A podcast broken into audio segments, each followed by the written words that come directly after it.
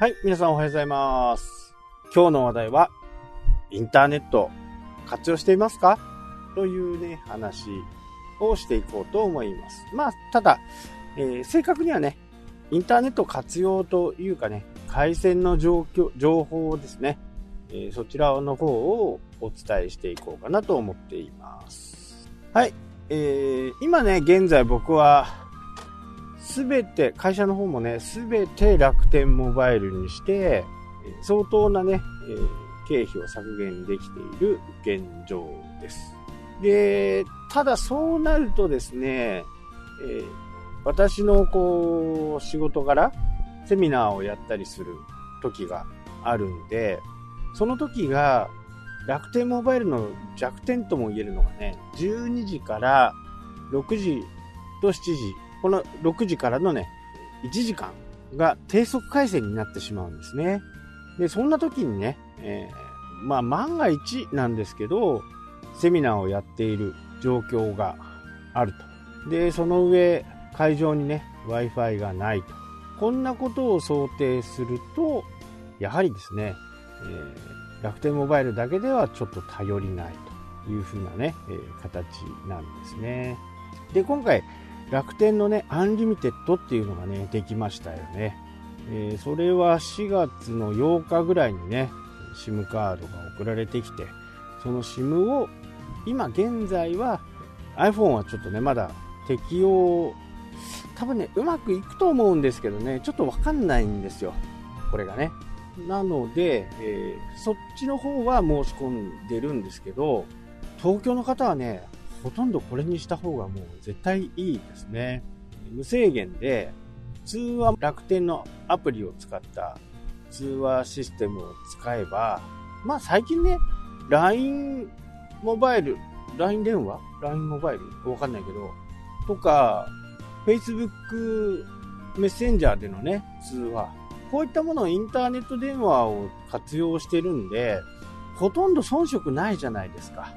で、このシステムを、またね、この楽天、なんだかな、楽天のね、えーアプリを入れて、それで通話をすると、まあ、無制限になるわけですね。まあ、Facebook メッセンジャーで、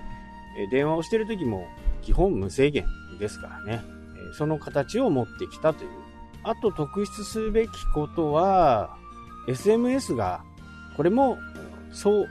うん送信が無料。まあ、受信はともそも、そもそもね、無料だと思うんで、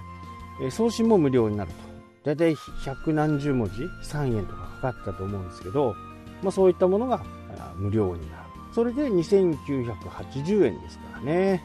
と合わせて、1年間タダなんですよ。1年間タダっていうのは結構すごいことだと思うんですよね。まあ3万円ぐらいタダだってことかな。3万6千円ぐらい。で、札幌でももうその楽天の回線を使えるところが今2箇所ぐらい。全然使えないところですけどね。南郷13丁目とかね。えー南郷18丁目のあたりが使えている状況です。多分ね、電波のこのアンテナの関係だと思うんですけどね。えーそこだけが早くこう先行してついちゃったみたいな。なので、その辺に自宅があったりね、えー会社がある方はね、それにするとほとんどもう無制限でね、使える形になると。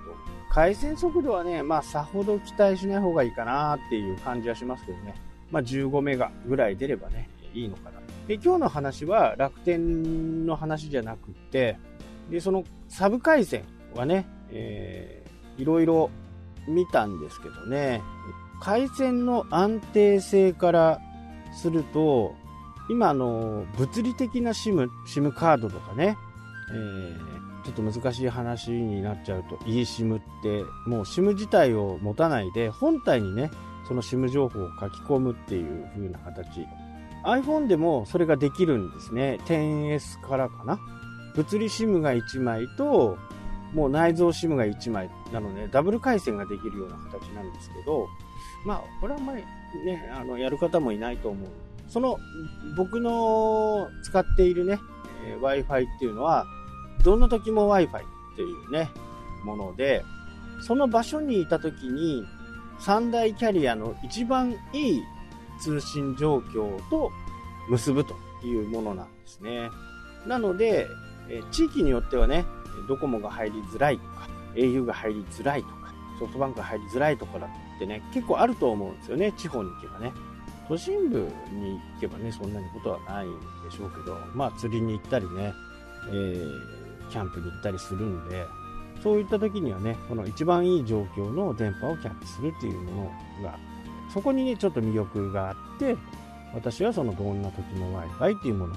を使っている。で、海外はね、全然行かないんで、あまり注目はしてなかったんですけど、まあ、海外に持って行っても、すぐ繋がるという風なね、形ですね。ただそのね、どんな時も Wi-Fi が現在使用できない状態。これはね、普通に使ってる方はね、怒るよね。まあ、Twitter も結構こう、賑わってますけどね。で、これの最大の原因が、どんな時も Wi-Fi がコントロールシステムコントロールをしているシステムではないっていうことなんですね。まあ、どういうことかっていうと、まあ、販売代理店みたいな感じでイメージしてもらうといいと思うんですけど、なので、こう、上のね、システム会社からそのサービスを請け負って、その回線を多く広めていってるっていう風な。で、この親元の会社の状況がですね、まず回線の容量がこのコロナウイルスによって大きく増大したと。まあ、テレワークとかね、自宅にいながらこう動画を見る。多分そっちの方の需要がかなりね、ある、あったんじゃないかなというふうにね、想像し一応公式の説明ではね、新しく回線を増やすための人材確保とかその辺ができないという風な形で、3月いっぱいはまずダメ。で、開通する、回復するのもね、